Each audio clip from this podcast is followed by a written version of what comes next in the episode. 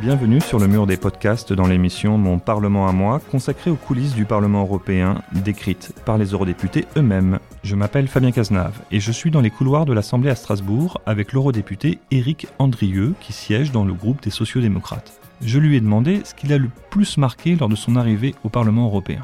Euh, d'abord, c'était la, richesse et la diversité des membres du Parlement.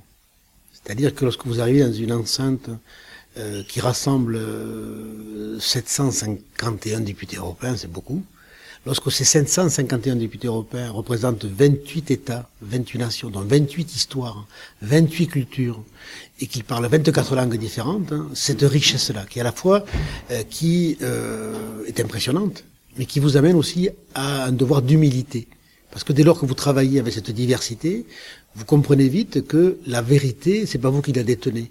Et qu'il faut la partager les idées pour faire en sorte qu'elles deviennent vérité, dans tous les cas dans l'intérêt du plus grand nombre des 500 millions de citoyens européens. Vous êtes, euh, vous avez une particularité, c'est que vous êtes arrivé en cours de mandat en 2012, puisque vous avez remplacé euh, Kader Arif, qui était appelé à prendre une fonction au gouvernement français.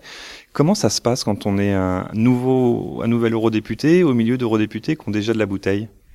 Alors, ça se passe difficilement, parce que non seulement j'ai remplacé Kader Arif, mais j'ai succédé à Stéphane Le Foll au sein de la commission de l'agriculture, et je suis arrivé en 2012 pour une politique agricole commune qui allait être votée en 2013 finalement.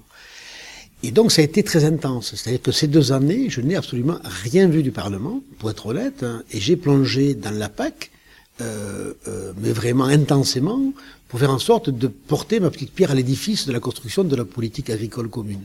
Et lorsque vous arrivez aux deux tiers du mandat, et lorsqu'il ne reste plus qu'un an et demi pour euh, pouvoir faire voter un texte, eh bien vous n'avez pas le choix que de, que de travailler jour et nuit pour essayer de, d'améliorer de, finalement ce qui avait été fait. Est-ce qu'il y a quelque chose qui vous a marqué, on va dire un peu de manière négative, quelque chose qui vous a surpris, déplu? Oui, de manière négative, c'est l'entêtement de certains euh, députés. Vous savez, moi je suis social-démocrate et j'agis ici dans l'intérêt du plus grand nombre. Euh, et les, causes communes m'intéressent, bien sûr, comme celle du glyphosate, de la santé humaine, d'une agriculture saine. Et lorsque euh, je rencontre, ils sont rares, mais ils existent, des députés plus que conservateurs et plus que libéraux, de certains pays du nord de l'Europe, hein, qui, au nom d'une vision libérale du monde, c'est-à-dire au nom d'un marché euh, unique, ce marché de la main invisible, du ruissellement, continuent à, persévérer dans leur erreur, du point de vue sociétal, ça, ça me marque, parce que je ne comprends pas comment l'être humain euh, peut prendre des décisions à l'encontre euh, du bienfait pour l'autre vous, avez vécu le Parlement européen de l'intérieur. Est-ce que euh, vous avez un message aux citoyens? Est-ce que vous avez envie de leur dire qu'il faut absolument s'intéresser au Parlement européen? Je suppose que oui, mais pourquoi? Oui, je dis aux citoyens de façon très claire qu'ils doivent s'intéresser aux faits européens, pas qu'au Parlement, mais à, à l'histoire de l'Union européenne. Parce que, tout simplement, c'est un continent de 500 millions de citoyens et que nous sommes dans au cœur d'un monde qui bouge très vite, hein, qui aujourd'hui est multipolaire tel qu'on le définit, avec des enjeux géostratégiques euh, pris entre les enjeux euh, des Russes, les enjeux des Chinois, les questions euh, portées par les Indiens ou par les Américains ou les Brésiliens, et que l'Europe, dans sa modernité, dans son histoire, d'abord est une Europe en construction, elle n'a à peine que 70 ans d'âge, donc c'est un nain politique, mais qui est magique parce qu'elle porte, euh, comment dire, la diversité de nos histoires et de nos cultures, mais qu'elle doit agir à l'échelle intercontinentale et que l'Europe doit participer du maintien de la paix au niveau mondial. C'est essentiel. Elle doit participer des enjeux climatiques. C'est fondamental. Elle doit participer des enjeux de, stratégie alimentaire au regard de la santé humaine. Elle doit participer sur les questions de, migration et anticiper sur ces phénomènes-là.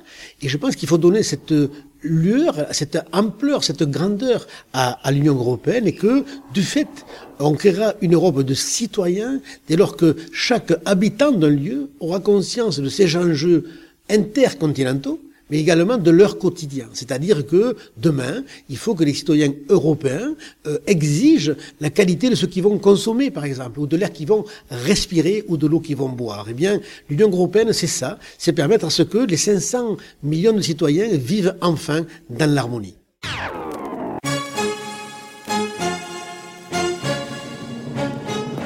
Vous pouvez consulter tous les résultats des élections européennes sur notre page dédiée www.ouest-france.fr/élections/européennes. Retrouvez les autres épisodes de notre série Mon Parlement à moi avec les eurodéputés sur le mur des podcasts de Ouest France.